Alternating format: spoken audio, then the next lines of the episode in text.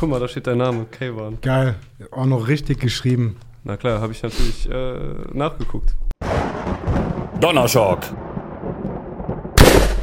Das war sehr effektiv. Nice. K1 oder K1? K-Vaughn. Wow. Aber dieses A gibt es im deutschen Alphabet nicht. Deshalb Kaiwan. Damit bin ich voll einverstanden. Aber wenn die Leute Kaiwan sagen, ist technisch gesehen eigentlich auch korrekt, weil in einem anderen Dialekt sagt man auch Kaiwan, zum Beispiel den afghanischen. Ähm, aber irgendwann hat sich K1 etabliert, weil ich, K1, wie der Künstler. nein, wie der Vollkontaktsport aus Japan. Oh. Der Künstler würde, glaube ich, keinen ein, einzigen Low-Kick überleben. Deswegen das K1 aus Japan. Das war Okay. damals, ich weiß nicht, ob wir hier irgendwelche Kampfsport... Ist schon Aufnahme? Oder? Ja, Ich weiß nicht, ob wir hier irgendwelche Kampfsport-Nerds unter uns haben, aber es gibt eine K1-Legende namens Andy Hook. Ein Schweizer, der ist leider schon verstorben. Und der war damals mein Vorbild und äh, der, man nannte ihn so Samurai des Westens und so weiter. Naja, und deswegen, als dann später dieser Rapper, also nichts gegen ihn, ne, also keine Herabwürdigung, ich kenne ihn auch gar nicht, Respekt als Mensch, aber als er dann plötzlich auf der Bildfläche auftauchte und haben alle gesagt, äh, K1, so wie der Rapper. Ich so, hä, wer ist das? Ich habe immer gedacht, die Leute verbinden K1 mit diesem edlen Vollkontaktsport aus Japan, aber anscheinend nicht. Das Blatt hat sich gewendet. das Blatt hat sich gewendet, genau. Aber ich finde das interessant, dass du jetzt, äh, oder dass wir jetzt so in das Gespräch gestartet sind mit deinem Namen, weil ich wollte eigentlich fragen, also so zum Einstieg, Key to the One ist ja dein Spitzname oder dein Synonym, was du dir ausgesucht hast. Was genau verbindest du damit? Also Schlüssel zum einen, was meint das? Ja, also zunächst einmal ist äh, K to the One oder Key to the One. Also K to the One ist so ein Wortspiel, weil K1, der Vorname, aber auch mein Familienname drin ist, Sotudehnia. Und dann ist Sotude, also Tude, ist dann K to the One. Ist also ein sehr raffiniertes Wortspiel aus Vor- und Nachnamen. Dann von der Bedeutung, Today heißt Gemeinschaft, Community übersetzt, also auch fast schon Nomen est Omen. Äh, K ist äh, auch Kia, also das Höchste, was im Griechischen Gaia bedeutet. K1 heißt Saturn übersetzt, Kronos, der Sensemann. Und K to the One ist dann eben auch K der Schlüssel to zu dem einen. Und das eine ist, äh, ich mache jetzt absichtlich diesen Finger, für den Ja. man heutzutage verhaftet wird. Ah, ich, passt schon. ich hoffe, es kommt jetzt kein Du kannst auch einen anderen Finger machen. Auf jeden Fall. Nee, also das ist auch wirklich so teilweise absurd, dass die heutzutage das hier mit Terrorismus ver verbinden. Aber das ist auch, wenn man die, äh, wie nennt man es, Hagiografie in Schlau, also die heiligen Darstellungen der zoroastrischen, ähm, des zoroastrischen Propheten Zarathustra sieht, dann hat er auch immer einen Finger und schaut nach oben. Und das haben dann später die äh, Muselmänner übernommen. Und äh, heutzutage verbindet man diesen Finger mit Islamisten, so wie man K1 nicht mehr mit Vollkontakt, sondern mit einem ja, erstklassigen Rapper verbindet. Den besten. Okay, Echt? krass. Okay, ich kenne mich Nein, mit nein, Rap ich habe keine aus. Ahnung. Also ich denke nicht. Ich weiß es aber auch nicht, kann sein. Aber genau, wir waren ja eigentlich noch bei dem Namen und ähm, mir fehlt quasi jetzt noch so ein bisschen das, was meinst du mit das eine? Ah, genau, das Ja. eine. Was ist das? Ja, das eine ist das, was uns alle hierher gebracht hat, das, was uns alle auch hier wieder fortnimmt, das, was bis heute Milliarden Menschen, MenschInnen noch nie herausgefunden haben. Das größte Geheimnis, nicht hier die Marke The Secret oder so, wirklich das eine. Ich sage absichtlich nicht dieses Wort mit G, weil Gott Jetzt hast du ja doch gesagt. in der das indogermanische Chod heißt das Selbst. Und wenn wir von Gott reden, dann meinen wir eigentlich das Selbst. Also gibt es so viel Gotts, Chotz, wie es Menschen gibt, weil jeder sein eigenes Konzept von dem Selbst hat. Und im Iran, was übersetzt Land der Arier bedeutet, im Iran sagt man Chod'a, Chod'a, also das höhere Selbst. Ja. So. Und das eine ist für mich wirklich das Mysterium des Lebens, was bisher noch niemand herausgefunden hat. Und das ist für mich eben auch das Verlockendste. Und warum Schlüssel zu dem einen? Weil ich finde, es gibt scheinbar einen Plan in dieser Schöpfung. Dieser Plan beinhaltet eben auch diese Amnesie, dass wir scheinbar nicht angeblich oder anscheinend nicht in der Lage sind, dieses Geheimnis zu ergründen. Meinst du, das ist absichtlich? Also In der, in der Schöpfung, aus der Schöpfung heraus, meine ich, ist das absichtlich. Du sagst ja aber ja Key to the One. Also ein Schlüssel assoziiere ich ja damit, dass ich das irgendwie aufschließen kann. Genau. Siehst du dich als Schlüssel oder als. Ja. Ich schließe die Tür auf, beziehungsweise ich als äh, Gesamtwerk oder als lebendiges Produkt dieser aktiven Art, die ich Core nenne, diese Arbeit am Selbst, diese Verkörperung. Körper kommt ja auch, ist ja auch verbunden mit Core, Corpus. Witzigerweise heißt Corpus eigentlich, oder Korps heißt ja Leiche. Und darum geht es eben, Leben da reinzubringen. Und K, der Schlüssel, hilft, die Tür aufzumachen. Und wie heißt es so schön? Aber durchgehen muss der Cargonaut alleine. Aber du bist durchgegangen. Ich gehe jeden Tag durch. Wie machst du das? Ähm, durch Techniken, die wir eben nicht in der Schule beigebracht bekommen, sondern die ich mir durch mühevolle, bewusste Bemühungen selbst, selbst angeeignet habe. Also mir zu eigen gemacht habe. Und ähm, ich habe Zeit meines Lebens immer die lebendigen Meister, die lebendigen Schulen aufgespürt, gesucht, manchmal gefunden, häufig auch wieder abgestoßen, weil überwunden. Und gerade hier in unserer wunderbaren Stadt Köln, Köln am Ring. Köln am Rhein, Kolonia, auf, die Holländer sagen Keulen. Keulen. Keulen. Was einfach- Ähm, auf jeden Fall, die ähm, Stadt Köln hat ja eine große Bandbreite an Spiritualität äh, zur Auswahl. Das, Ist das so? ja, wir, wir haben ja hier das Erzbistum der katholischen Kirche. Also nach dem Vatikan meint man, ist Köln die zweitwichtigste katholische Stadt in Europa. Darauf trinke ich erstmal ein. Okay. Ähm, lecker, lecker. Hätte Schokolade. ich jetzt irgendwie gar nicht so bemerkt, dass Köln so krass katholisch ist. Ja, weil die jetzt auch so ein bisschen ähm, ja, zurückgetreten sind, ne? so, wie man so schön sagt, den Ball flach halten. Ja. Ja. Es gibt jetzt ja auch viel Yoga, viel ähm, asiatische Einflüsse auch. Genau. Wenn man jetzt zum Beispiel das Stichwort Yoga oder Indien nimmt, äh, was viele nicht wissen, der Rajneesh, aka Bhagwan, aka Osho, also Osho kennen die meisten, das Zentrum der deutschen Osho, Sannyasin nennt man die, glaube ich, ist in Köln. Gar nicht so weit weg hier von dem Studio. In der Kölner Innenstadt gibt Ach. es das Osho Uta. Ich mache jetzt keine Werbung, weil die sind einfach viel zu teuer. Die machen viel Geld, sei es denen gegönnt. Euro ist Euro. Aber dann gibt es zum Beispiel in Köln auch einen Hare Krishna-Tempel. Mhm. Auch noch in Köln-Kalk. Köln-Kalk. Ähm, da gibt es den Hare Krishna-Tempel. Ähm, da war ich auch jahrelang bei denen. Äh, auch krasse Askesen und so. Weil ich wollte ja wirklich alles kennenlernen und ich habe ja gesucht. Ne? Und was gibt's noch? Es gibt hier ganz viel Sikhismus, aber mh, dann gibt es hier äh, eine Freimaurerloge Hm. in Köln. Da sagen ja viele, dass es die Freimaurer gar nicht gibt. Inwiefern?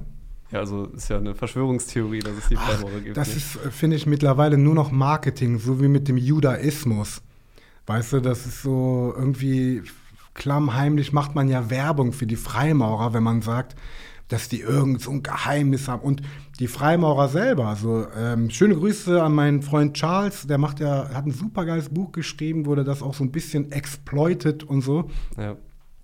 Aber im Grunde die meisten Freimaurer sitzen da quasi wie in so einem Atrium, in so einem Vorhof und warten darauf, bis ihnen das Geheimnis irgendwann zugeteilt wird. Aber im Grunde weiß auch da keiner Bescheid. Denn die Freimaurerei, die moderne, ich sage immer, was in einer Londoner Kneipe als Verein gegründet wurde, wird keine krasse Vereinigung werden. Und die Freimaurer werden überbewertet, meiner Meinung nach. Das ist nur noch ein theoretischer Verein, die treffen sich bestenfalls Freundschaftsbund. Mhm. Witzigerweise, ähm, die haben dann voll das Problem damals gehabt, als ich da Cannabis konsumiert habe in der Loge. Ach, du warst auch mal da? Ja, ich bin ja. zu den Gästeabenden gegangen, weil ich wollte das mal gucken, weil die Freie Maurerei ist ja eine Kopie einer Kopie. Mhm. Und äh, die Blaupause dieser ganzen Kopien ist der sogenannte Mitraismus. Mitraismus mit TH. Ja, das klingelt was für mich, aber. Ja, das Wort, das Wort Mysterium ist auch verwandt mit Misra, also TH. Deswegen ein auf Mitra, das meiner Meinung nach mit einer der größten Geheimnisse der Welt, der Mitraismus.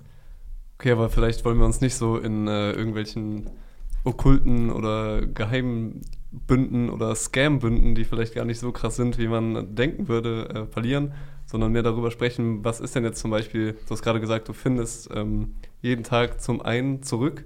Was sind denn jetzt so die Techniken, die man da anwenden kann?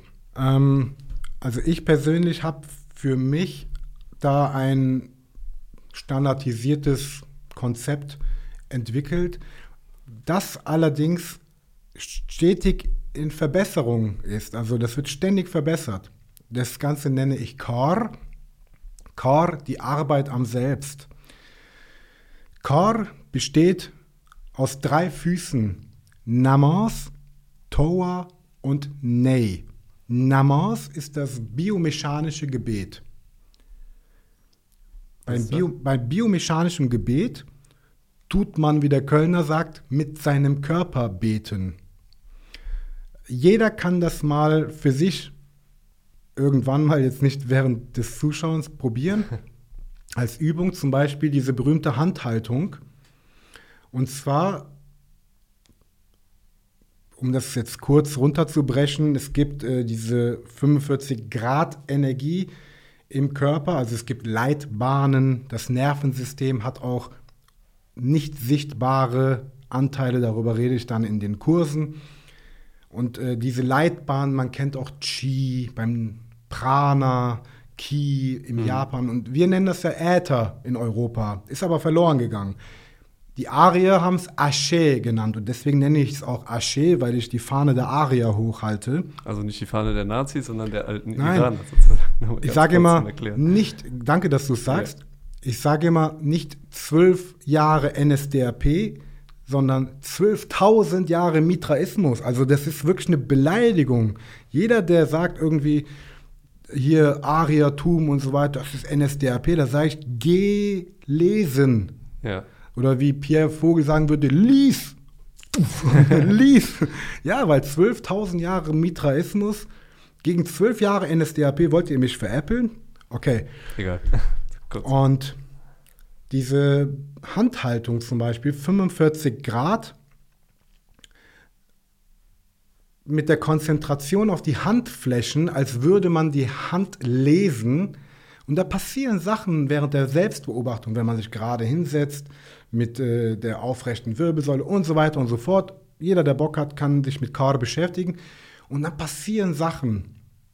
Bewusstseinszustände, die sich verändern, und durch veränderte Bewusstseinszustände erfährt man die Welt anders, nimmt man die Welt anders wahr. Ist das der Stichpunkt äh, innere Alchemie? Genau. Okay. Und äh, Kar ist ja eine Synthese aus Kampfkunst, Also ich habe das 21 Jahre lang gebaut. Wie so ein Musiker, der so ein Album bastelt oder ein Autor, der ein Buch schreibt, habe ich 21 Jahre lang dieses Car kreiert, weil ich mit all diesen Praktiken unzufrieden war, die mir angeboten wurden. Ich habe gesagt, ey, ich will meinen eigenen Stempel draufhauen, warum nicht? Und deswegen, Car ist eine Synthese aus Kampfkunst, Yoga und innerer Alchemie. Und diese innere Alchemie, um wieder auf diese drei praktischen Füße zu kommen, Namos, Toa und Nei. Namos ist das biomechanische Gebet. Das ist, äh, geklärt. sind Bewegungen, Ja. Bewegungen, die man jeden Tag machen sollte, aber muss man nicht, aber sollte. ähm, die zwei, der zweite Fuß, die zweite Säule, ist, äh, was Gurdjieff heilige Tänze genannt hat. Heilige Tänze, Entschuldigung, Schulz, Ach, da kann man nicht. ähm, so, weitergehen. und ähm, die heiligen Tänze, Toa, ist tatsächlich ein Begriff, den es auch in Zentralasien gibt.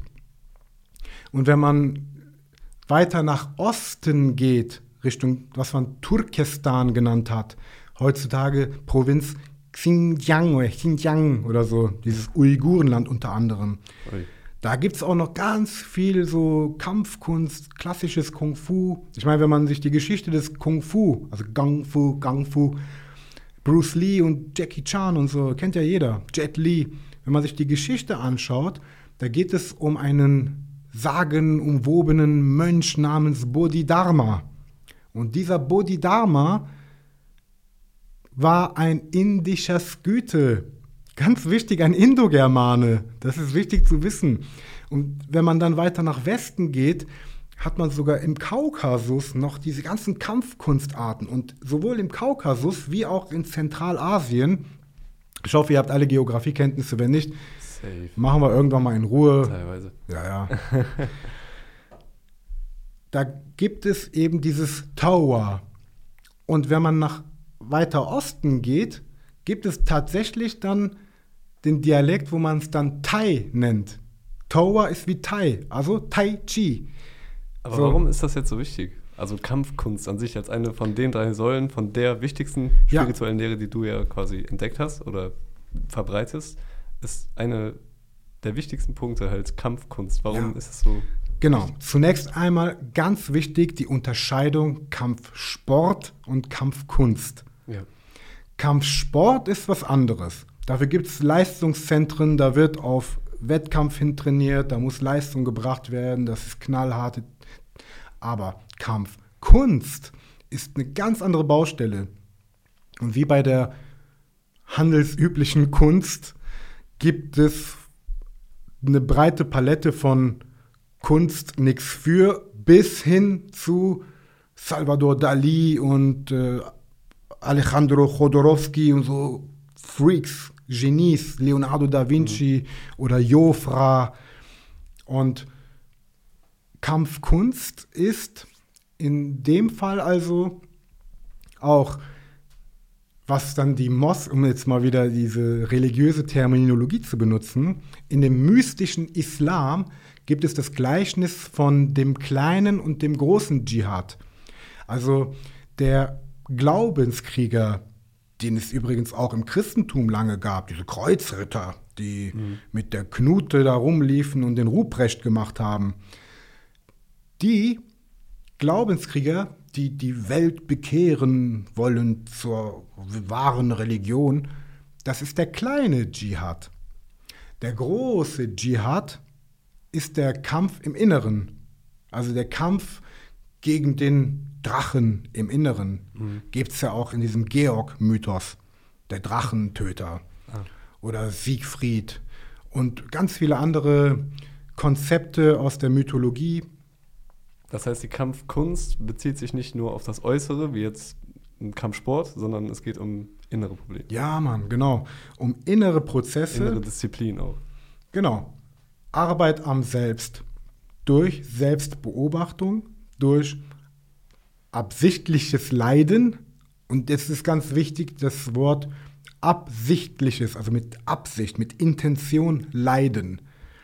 nicht einfach nur so zehn Stunden auf der Baustelle arbeiten, leiden, sondern absichtliches Leiden.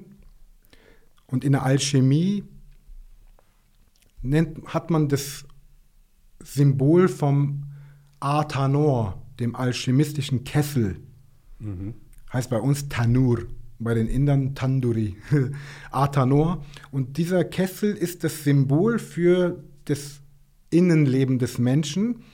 Und diesen Atanor wollen wir zum Kochen bringen, damit die Stoffe darin sich reiben. Und da beginnt dieser Kampf, zum Beispiel negative Gefühle nicht rauslassen oder um das Symbol wieder mit dem Drachen zu benutzen, der Mensch, der den Drachen zähmt oder besiegt, dass man die tierischen, nenne es von mir aus reptiloiden Anteile, aber auch die Affenanteile und die Eselanteile und die Kuhanteile mhm. in uns erkennen. Deswegen heißt es ja auch im Latein Animus, Anima für Seele, weil das sind so das, das, das Tierische in uns. Bekommt man bei der Kampfkunst also nicht von jemandem auf die Fresse, sondern nur von sich selbst?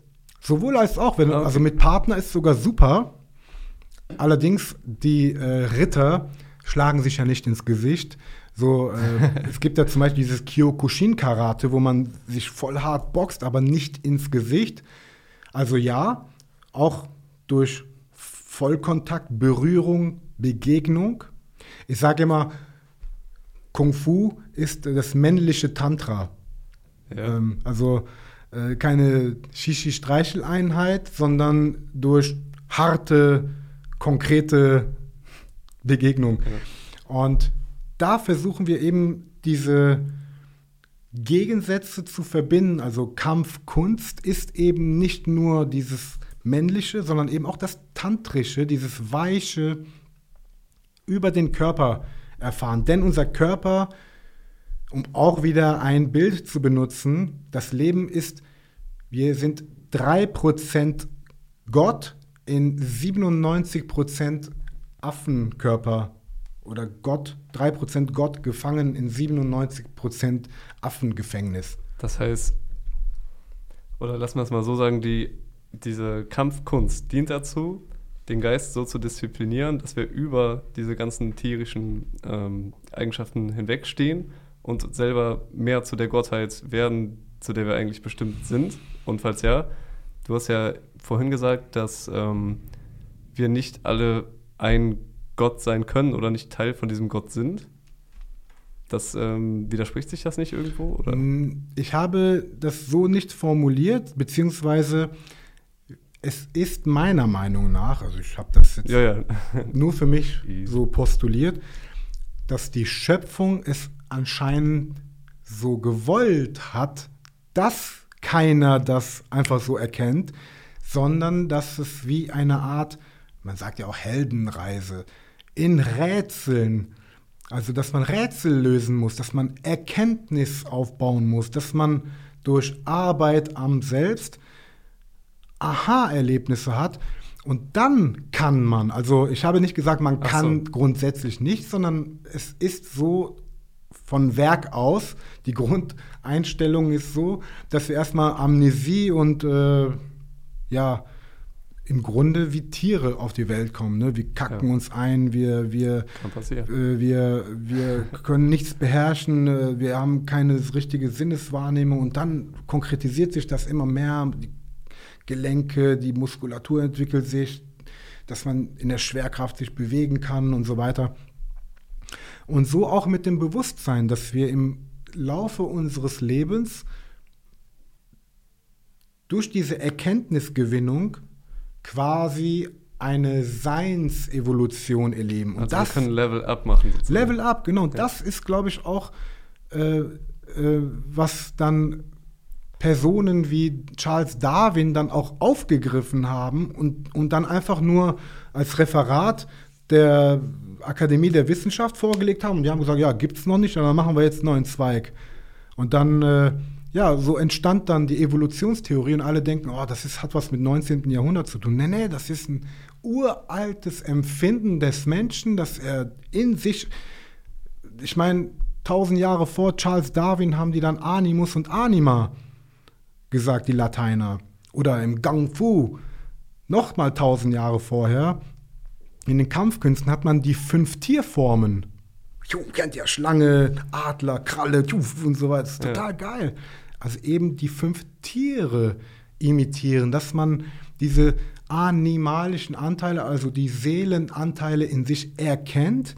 Und eben, das ist auch kein Unfall oder es ist auch keine Schande, dass Gott im Affenkörper gefangen ist, sondern es ist so absichtlich von der Schöpfung meiner Meinung nach so implementiert, dass man sich entwickeln kann, dass man unbelebte, unbewusste Materie beleben, beseelen kann. Und da denke ich, ist, da muss ein intelligenter Plan dahinter stecken dass man halt nicht auf die Ebene der Weisheit, sage ich mal, oder wie du die nächste Stufe dann nennen magst, ähm, kommt, wenn man nicht von innen heraus diese Weisheit erreicht hat und diese Matrix vielleicht irgendwo erkennt. Fasst es das zusammen?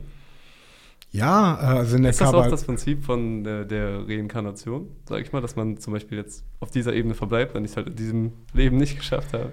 Ja, ich meine, Reinkarnation ist auch, also wir haben grundsätzlich ein Problem, wenn wir Worte benutzen. Ja haben wir immer dann eine Definition, einen Bedeutungsinhalt. Und ähm, das geht sogar so weit, dass bestimmte Worte gar nicht benutzt werden dürfen. Hitler oder was weiß ich, dann hatten, haben die hm. zum Beispiel direkt ein Frame offen. Ah, Hitler? Äh, äh, weißt du, oder Jesus, Hitler, Jesus. Hä? Denken die Leute, weil die Jetzt direkt so Bilder, sagst du, Jesus, Hitler, Jesus, Hitler und dann kommen direkt Bilder und Konnotationen, Affirmationen. Dann gehen wir nämlich dann weg davon, dass wir versuchen, für dieses Terrain, was noch keiner ergründet hat, Dementsprechend gibt es auch keinen Namen dafür. Da gab es in der Akademie für Wissenschaften auch kein einziges Referat, das sich darum handelt oder so, weil keiner da bisher war. Und deswegen, wenn wir von Reinkarnation sprechen, ist zwar das Wort Kar mit drin, aber Reinkarne, also zurück ins Fleisch. Jetzt kommt der eine und versteht unter Reinkarnation etwas, was nach dem Tod geschieht. Ein anderer sagt, Reinkarnation ist ein stetiger Prozess während des Lebens. Und von daher, ich möchte da raus. Mhm. Und deswegen nenne ich das tatsächlich Seinsevolution weil der Begriff ist fast schon unangetastet. Und ähm, ich habe zum Beispiel die Gurdjieff-Schule studiert. Das ist eine dieser Sachen, die ich da echt intensiv nachverfolgt habe. Und in der Gurdjieff-Schule gibt es sogar eine eigene, eigenen Thesaurus. Kennst du noch? Thesaurus? Thesaur. Ja, so eine eigene ähm, Be Begriffkiste. Also ein Sammelsurium von eigenen Begriffen. Ach so. Und äh, zum Beispiel Okidanoch oder Heptaparaparshinoch ne, oder Triamasikamno. Der hatte so Begriffe in dieser guten. mir gerade nichts. In der guten, ja, genau, ja. weil wenn ich sage Jesus, Hitler, Ronaldo, Cristiano, Lionel Messi, Hitler, hä? Aber die Leute haben tausend Bilder, die im Kopf kommen. Aber wenn ich sage Okidanoch oder Heptaparaparshinoch, dann ist so eine Leere, dann können sich die Leute nichts dabei vorstellen. Deswegen ist es auch so wichtig, dass wir, wenn wir dieses unerforschte Terrain äh, betreten, auch neue Begriffe benutzen, weil wenn wir die alten Begriffe benutzen, dann kommen wir wieder in dieses Minenfeld rein. Und aus dem Grund, ja, ist es halt schwierig, über Begriffe wie Reinkarnation, Bewusstsein, Gott und so zu reden. Man muss einfach machen, oder? Und das Wort machen Uh, das auch mit der Macht. Der Magier, genau. Ja. Hast du wahrscheinlich auch mal nachgeguckt. Die, das äh, habe ich auch von dir, muss ich sagen. Die indogermanische Wurzel von machen ist Magoi. Und die Magoi, das waren die Machertypen, die dann noch weiter östlich Much genannt wurden. Die Muchs, die Köpfe. Und die Macher.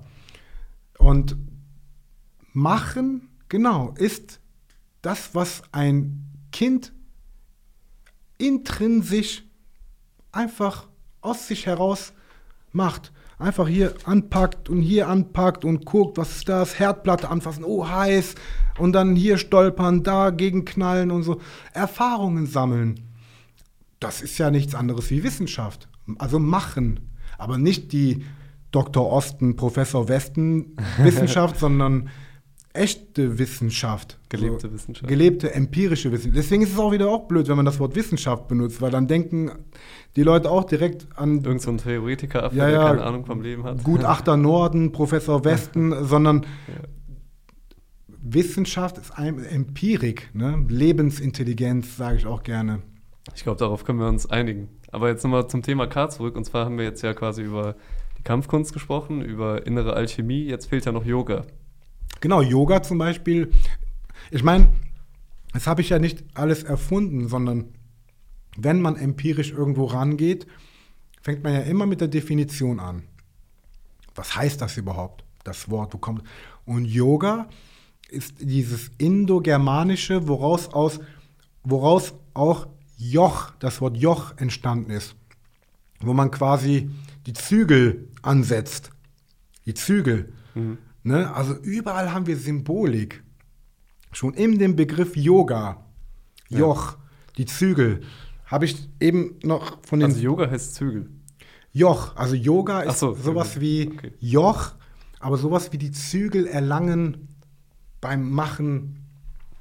Und jetzt kommt noch mal etwas, was es exklusiv nur bei K2 The One und in dem Fall jetzt auch bei uns gibt, bei Donnerschock. auch geil, Schock übrigens so. Diese, diese Bewegungen nennt man auch Schock in diesen Toa-Künsten. Geil. Deswegen finde ich das voll geil, dass das Donnerschock heißt. Schock hat Gurdjieff auch äh, die, dieses in der Wunde rum in, auf dem Hühnerauge drücken, hat er auch Schock genannt. Ich finde das Wort einfach geil. Mega nice. Donnerschock. Und ähm, bra. Gedrückt halten. gedrückt halten. Und, Geiler Name für den Podcast. und Yoga. Jetzt kommt der Special Information, die es nur bei uns gibt. Uh, Und zwar das Yoga, was wir so kennen mit diesen Streckübungen und diesem Sitzen und hm, das ist sehr stark beeinflusst durch die sogenannten Gymnosophos. Gymnosophos. ach Die, die. die Gymnosophen. Gymnos heißt auf Griechisch ja nackt. Und Sophie ist ja die Weisheit, ne? Oh. Also die Weisheit der Nacktheit. Also äh, keine Bekleidung, keine Tracht, keine Business-Uniform, nichts mit Status oder Kaste, sondern nackt. Gymnos. Was bedeutet das jetzt für dein Yoga? Die Gymnosophen, genau. Für meinen Yoga bedeutet das, dass das Ziel wirklich ist, dass man das nackt macht. Ach so, ja, okay, mache ich morgen. Ja, richtig nackt. Am besten vorne im Spiegel. Warum? Weil man dann sieht, was ist. Und man braucht jetzt keinen Spiegel, man kann das auch bekleidet machen. Aber sobald man zum Beispiel Kleidung anhat, merkt man schon einen Widerstand auf der Haut. Wenn das jetzt ein Stretch-Kleidung ist, ist es okay, aber meistens, deswegen zieht man ja auch lockere Kleidung an, luftige, Ja, bewegliche das macht Kleidung. auf jeden Fall einen Riesenunterschied. Genau. Aber am besten nackt. Und dann am besten in einem warmen Ort. Also ohne Durchzug. Es gibt diese Regel, nie kalt auf kalt, sondern am besten in einem warmen, an einem warmen Ort. Stichwort A-Tanur, Tanur, dass man den Kessel aufheizt. Dann gibt es noch spezielle Atemübungen. Da gibt es äh, die Kategorie der Feueratmungen, kennt jeder Yogi. Zum Beispiel die Chor-Atmung. Wo man ganz absichtlich eben, ich weiß nicht, ob dieser Sound jetzt durchkam in das ich Mikrofon. glaube schon. Äh, das ist wie, als wenn man so Meeresrauschen oder so, ein- als wenn man sich selbst flüst, zuflüstert. Und damit erzeugt man auch eine Wärme im Körper, auch Kehlatmung genannt. Ähm, dann gibt es eine spezielle Form der Bauchatmung. kennt zum Beispiel jeder, der richtiges Qigong macht, also chinesisches Yoga, Qigong. Und zwar von Kan zu Ken, beziehungsweise dieses Energiezentrum, was die Dantien nennen, das Nabelzentrum. Nabelchakra? Kenne ich. Von mir aus Chakra, genau. Okay. Ist auch ein Begriff. Den Nabel nach innen ziehen, eine Kontraktion aufbauen und das ist so eine Art, eine Form der Bauchatmung, die nennen wir bei Car das neue Fundament. Kombiniert mit dem Beckenboden, dass man da eine, diesen Äther des Asche hochdrainiert durch Vorstellungskraft, durch Atmung. Ja, und das ist dann, dann dieses tägliche Training, die tägliche Praxis. Und dieses Yoga, was wir eben Kar nennen, ist dann eben, die in Yoga nennen das zum Beispiel Asana, hast du bestimmt schon mal gehört, die Asana. Ja. Heißt aber bei Kar, weil wir das arische genommen haben, die arische Variante, heißt Ashena. Ashena bedeutet Annäherung, kennenlernen. Und da gibt es eben biomechanisch so viele Möglichkeiten und da probiert man aus, schaut, wo sind Widerstände, wo habe ich eine Verkürzung. Ne, das, da, wo ich eine Verkürzung habe, habe ich auch im Bewusstsein irgendeine Einschränkung. Und dann guckt man, wo ist eine Erschlaffung. Ne? Das heißt, es läuft ja doch auf Strecken hinaus, sage ich mal, irgendwo. Ja, aber als bewegen. Mittel, nicht als Zweck. Sozusagen. Ja, aber so wenig Sport wie möglich, so viel wie nötig. Also wirklich die Bewegung, also ausgelegt, angelegt auf diese Seinsevolution, dass man so viel Bewegung macht wie nötig, um den Kessel aufzuheizen, um die Gelenke zu öffnen, zu schließen, aber so für die maximale spirituelle Erfahrung, ja, um sich zu bewegen. deswegen habe ich zum Beispiel damals mit dem Kampfsport aufgehört, weil ich es am Ende dann Krampfsport genannt habe. Das ist dann nur noch verkrampft, jeden Tag dasselbe auf Leistung, äh, nicht klagen, kämpfen und äh, es ist einfach nur noch, äh, ja, fast schon unbewusst. Deswegen habe ich das Ja. Krampfsport dann am Ende genannt und habe mich davon entfernt, weil das ist mir zu viel Aufwand. Dasselbe sehe ich in den Fitnessstudios. Wenn ich Ja. jetzt äh, in die Fitnessstudios gehe, boah, alle reden über Energiekrise und Energiemangel. Allein dieses eine Fitnessstudio, wo ich hingehe, da wird so viel Energie produziert auf diesen Steppern und auf diesen äh, ganzen Geräten. Da könntest du ganz Deutschland und Polen noch mit beheizen im Winter. ja, verpulverte Energie. Und dann stehen die da halbe Stunde und sind am Steppern. Und ich denke mir so, mit nur einem Drittel der Energie, die hier erzeugt wird, würde man bei Car 100 Freudentränen vergießen. Also du meinst quasi, wenn man jetzt nicht die Energie verpulvern würde, sozusagen Ja. auf dem Stepper oder wie, sondern dass man das halt nutzt, um sich weiterzuentwickeln, um irgendwas Kreatives zu erschaffen und um vielleicht auch ein Ja. Magier zu werden. Ja, Mann. So den Kreis genau. geschlossen. Und dann kommen wir zum Beispiel beim Tarot, zum Tarot.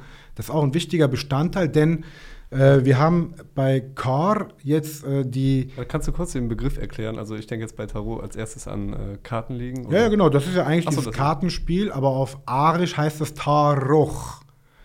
Äh, und die in Italien nennen es sogar Tarocco oder Tarok.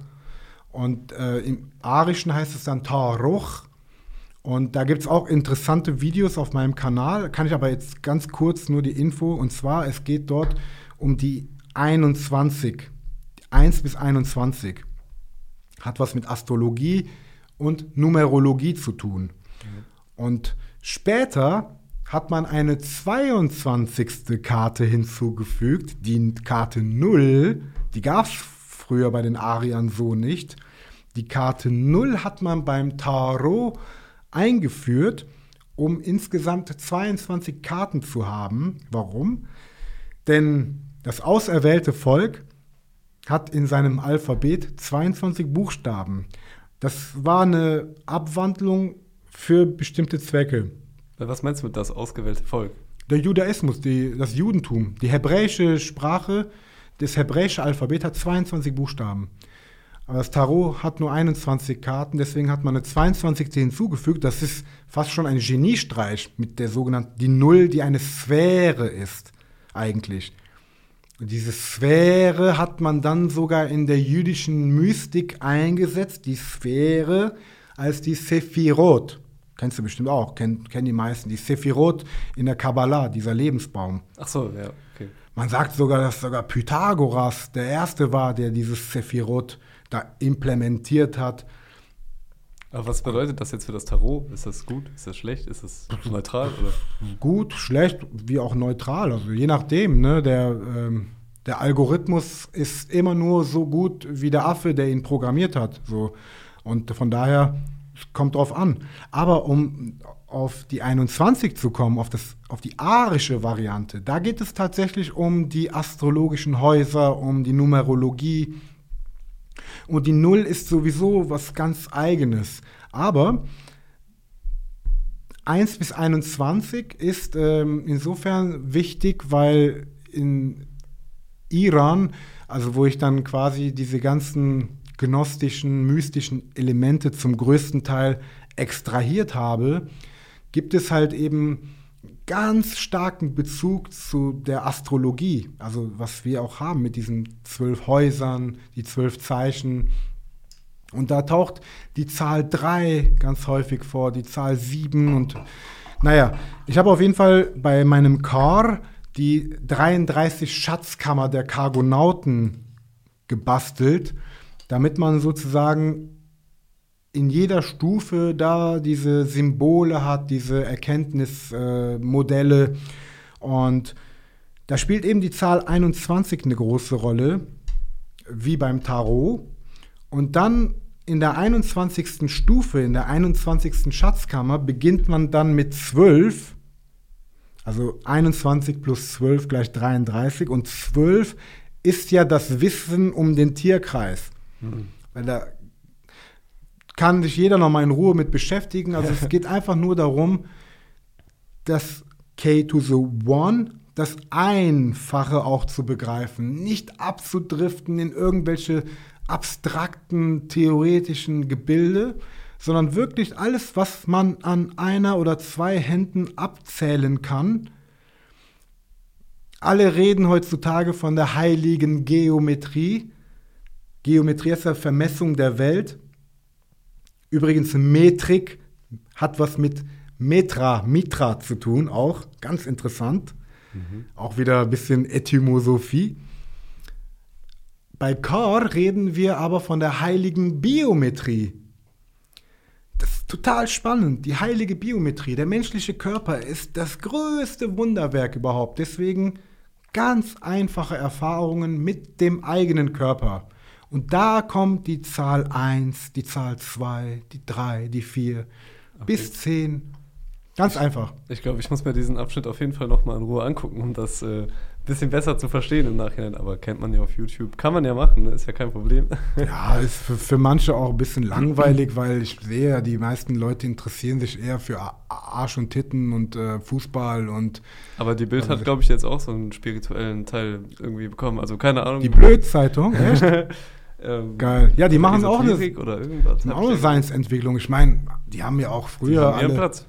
die haben alle früher ihre Horoskope, diese Dreizeiler gehabt. Ne? Gibt es wahrscheinlich heutzutage immer noch. Ach so, ja, wahrscheinlich. Schützen schon. werden heute eine Überraschung erleben. Steinböcke sollten auch. heute auf ihr Portemonnaie achten. Ja. Naja, egal. Die sind also immer schon spirituell gewesen. Ja, sehr, auf jeden Fall. Die haben mir auch krass geholfen auf meiner persönlichen Reise. Die Erleuchtung. Ja, Wollt's sorry, ich kann auch dazu was sagen. Okay. Ich, äh, was viele nicht wissen und das, und ich oute mich jetzt mal hier an dieser Stelle, aber ich habe oh, oh, irgendwo mal, glaube ich, woanders auch schon gesagt. Ich bin ähm, Priester zweiten Grades in der Rael-Bewegung. Kennt ihr die Rael oder kennst du die Rael-Sekte? Nee. Voll witzig. Da war ich ein paar Jahre, jetzt nicht als aktiver Groupie, sondern ich bin da hingegangen, weil die da echt coole fortgeschrittene Techniken angewendet haben. Rael ist einer dieser lebendigen Meister, ähm, die es gibt.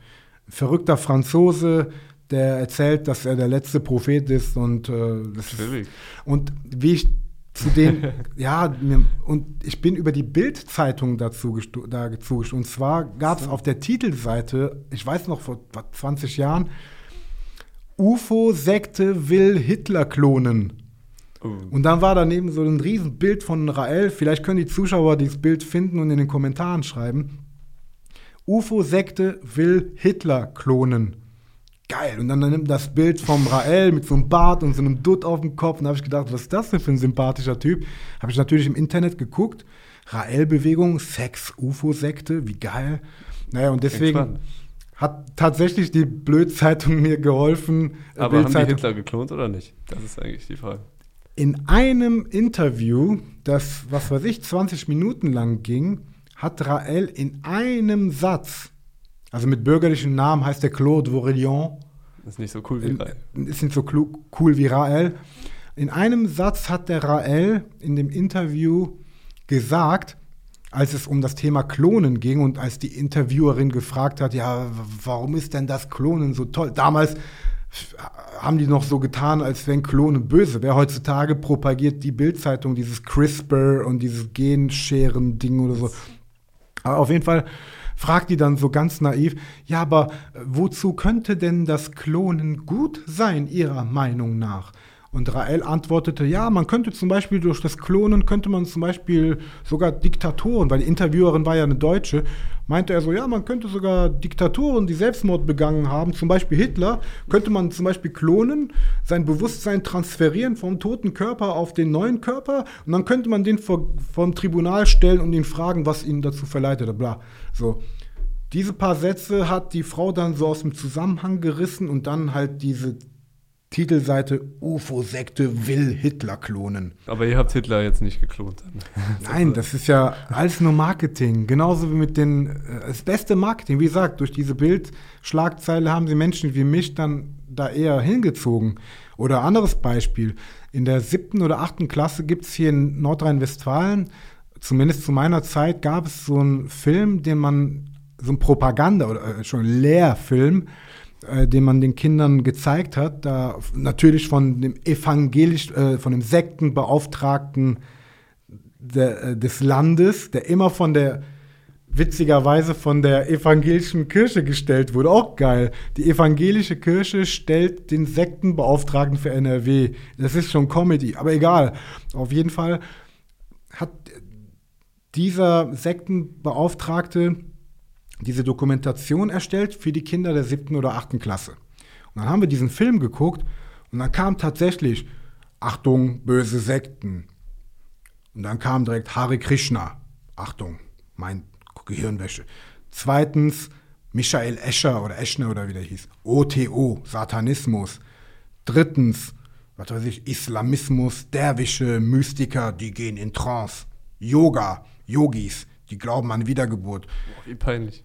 Voll peinlich, aber später habe ich dann im Grunde so gedacht, ey geil, als ich später dann das kritische Denken äh, dann angewandt habe und gesucht habe nach den, die vielleicht eine Antwort liefern können, weil ich habe ja gesehen, Schule, Staat und Kirche können mir keine Antworten liefern. Deswegen habe ich gedacht, hm, ah, vielleicht die, die man bekämpft. Und dann habe ich dann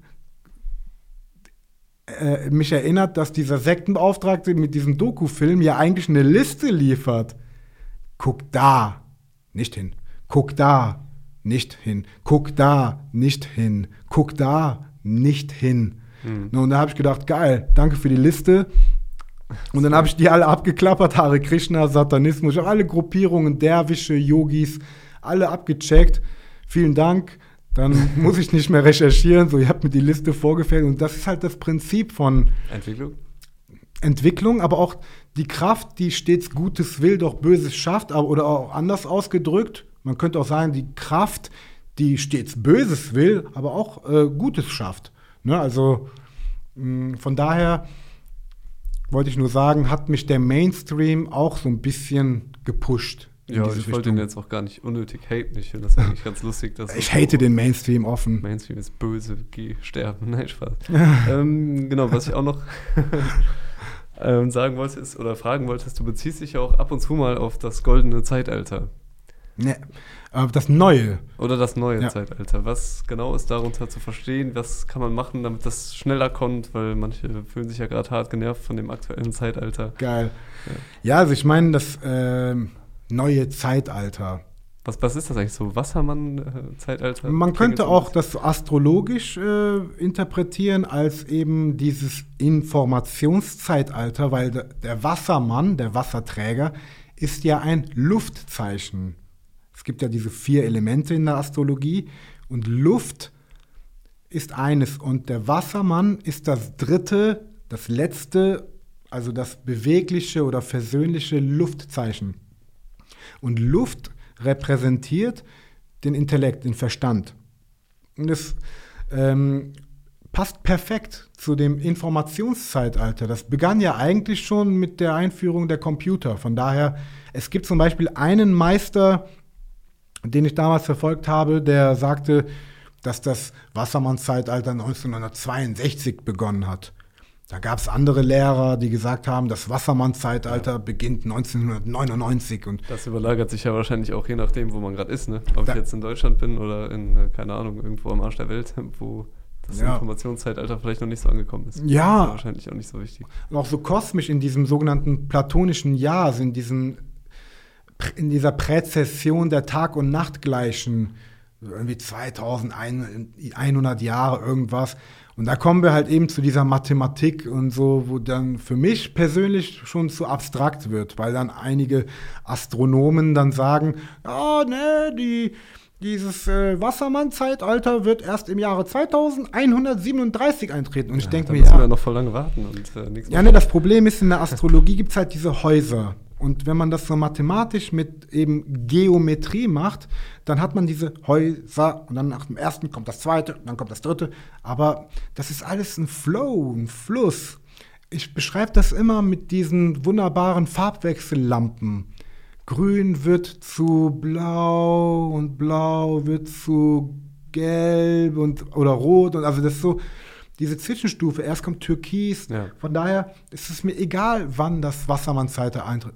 Ich weiß definitiv, dass durch das Internet, durch die Vernetzung der Computer, auch generell durch diese Rechenmaschinen, einfach die intellektuellen Prozesse viel schneller durchgeführt werden. Und das ist für mich ja. Informationszeitalter. Also man sollte gar nicht unbedingt sagen, äh, ich warte jetzt mal auf das Wasserzeitalter, das fängt vielleicht 2035 an oder so, sondern äh, wenn ich jetzt in das neue Zeitalter eintreten will, was jetzt auch gar nicht so wichtig ist, was das eigentlich ist, sondern es ist viel wichtiger, sich selbst einfach weiterzuentwickeln und dann findet man auch mehr Glück. Es ist einfach jetzt eine Zeit, vor allem für uns hier in dieser wohlgenährten, satten Gesellschaft, weil wenn man satt ist, dann kann man sich auch um die Hobbys kümmern. Und wenn man irgendwie es jetzt schafft, seine Konzentration weg von diesen ganzen, ich sage jetzt mal, zerstreuenden Hobbys hin zu dieser Arbeit am Selbst zu führen, dann ist jetzt meiner Meinung nach eine wunderbare Zeit für die Menschen hier, die jetzt gerade auch diesen, dieses Operation Mindfuck erleben, wo quasi wie, wie könnte man das nennen, äh, Weltbilderschütterungen stattfinden. Ja. Ähm, und man jetzt diese Gelegenheit nutzt und sich besinnt, um jetzt mal wieder ein christliches Wort zu, sich besinnt, aber nicht im christlichen so Besinnung wie beim Weihnachtsfest, wo alle eigentlich trauern, sondern Besinnung im Sinne von Sinne, die Sinne. Und Jetzt denken die Leute wieder, boah, jetzt dreht der Käfer wieder am Rad. Aber wenn wir das wieder mit Symbolik machen, wieder weg von diesem ganzen Mindfuck, Besinnung, Besinnung. Sinn hat auch zu tun mit dem Zinn. Zinn. In der Alchemie gibt es sieben Metalle, die den inneren Prozessen zugeordnet sind. Sieben Metalle, sieben alchemistische Prozesse, also zum Beispiel Fermentation, mhm. also Gärung und Sublimation oder Solution und so weiter und so fort. Und sieben Metalle. Montag, Dienstag, Mittwoch. Jeder Tag ist auch einem der sieben Planeten zugeordnet. Und eine dieser Metalle ist Zinn. Welcher Planet ist das? Jupiter. also. Jupiter. Und das ist was Interessantes, dass jetzt auch quasi Jupiter, der für die letzten 2000 Jahre sozusagen für das Zeitalter des Christentums und des Kalifats stand. Der war dafür verantwortlich. Ja, ich sage, das ist, das ist so ein bisschen der Sponsor, sage ich jetzt mal. Der, Geht der, mal gar nicht. der, der ener- energetische, das sinnbildliche äh, Gönner, der Mä Mä Mäzen der Menschen, der spirituelle Mäzen, wenn man es so nennen mag. Das sind alles nur Symbole. Und jetzt beginnt wieder das Zeitalter des Saturn. Und äh, Saturn ist eben dann, wenn man sich mit diesen sieben Aspekten beschäftigt, jeder hat zugeordnet Symbole, Farben, Klänge. Und Saturn ist auch der Sensemann, der dann alles quasi absäbelt, so die Wahrheit ans Tageslicht bringt. Die Apokalypse sozusagen, die Offenlegung. Offenlegung, genau. Ne? Offenlegung im Sinne von, tschuf, entkleide dich, dann sehen wir mal, was unter der Tracht. Wir gucken mal, was du wirklich bist. Das machen wir auf OnlyFans aber besser, weil sonst auf YouTube. Nee, noch nicht mal OnlyFans, das ist auch wieder so. Sondern ähm, jetzt kommt, jetzt kommt das, äh, die traurige Wahrheit. Oh. Bei Car machen wir das tatsächlich am Anfang Männer und Frauen getrennt. Je. Ja, weil, weil wenn man in den Männergruppen dann halt zum Beispiel anfängt, sich freier zu machen, klar können da Frauen teilnehmen, heutzutage ist ja eh alles liberal und so, aber es geht auch wirklich darum, sich so ein bisschen zu besinnen auf die Energie und frei zu sein und erstmal keine Ablenkungen haben. Mhm. Und äh, ja, die, das Zeitalter der Wahrheit und äh, der Wahrheitsfindung. Und ich meine, das ist jetzt nichts Exklusives, was jetzt erst möglich ist. Es war schon immer möglich. Nur um wieder ein Beispiel zu nennen, die, ähm, der Wohlstand jetzt hier die Sättigung ermöglicht, wie ich es eben sagte, dass die Menschen jetzt die Möglichkeit haben, sich diesen Dingen zu widmen. Als wir zum Beispiel nach Deutschland gekommen sind, da war Stress, Flucht aus der Heimat, äh, Akklimatisierung, Integration. Da kommst du nicht auf die Idee dann noch, die Kraftorte aufzusuchen und äh, sich zu besinnen, sondern da bist du erstmal hier zum Amt, zum dem Amt, Asylantenunterkunft und so weiter. Deswegen, wenn man dann zur Ruhe kommt, dann hat man erst die Möglichkeit. Und jetzt haben die Menschen in diese sogenannte First World, in den Wohlstandsgesellschaften, die Möglichkeit, jetzt wirklich richtig tief einzutauchen. Ich würde sagen, das ist doch das perfekte Schlussplädoyer. Ich habe gerade gesehen, wir haben schon die Stunde voll gemacht. Geil. Ging unfassbar schnell rum. Ähm, genau, haltet euch auf jeden Fall an K1s Worte und nutzt den Augenblick, das jetzt, um euch weiterzuentwickeln. Und wie geht das am besten? Natürlich mit dem Donnerschock Podcast. Geil. Deswegen mache ich jetzt mal das Outro an. Das passt einfach gerade zu Hammer. gut. Das hören. war's mal wieder mit Donnerschock. Das war's. Hat dir die heutige Folge gefallen? Safe. Dann lass auf jeden Fall ein Abo da, damit dein Lieblingspodcast sich bald entwickelt. Donnerschock, der effektivste Podcast im Netz. I like. Höre dir jetzt Donnerschock an, um schlauer Danke, zu dass du werden. da warst. Danke dir. Wir sehen uns bestimmt. Ja, unbedingt, Mann. Spätestens in der nächsten Dimension. Shoutout ans. Wir ans sehen uns, wir sehen uns auf dem Weg. Richtig. Bis, äh, bis dann, ne? Tschüss.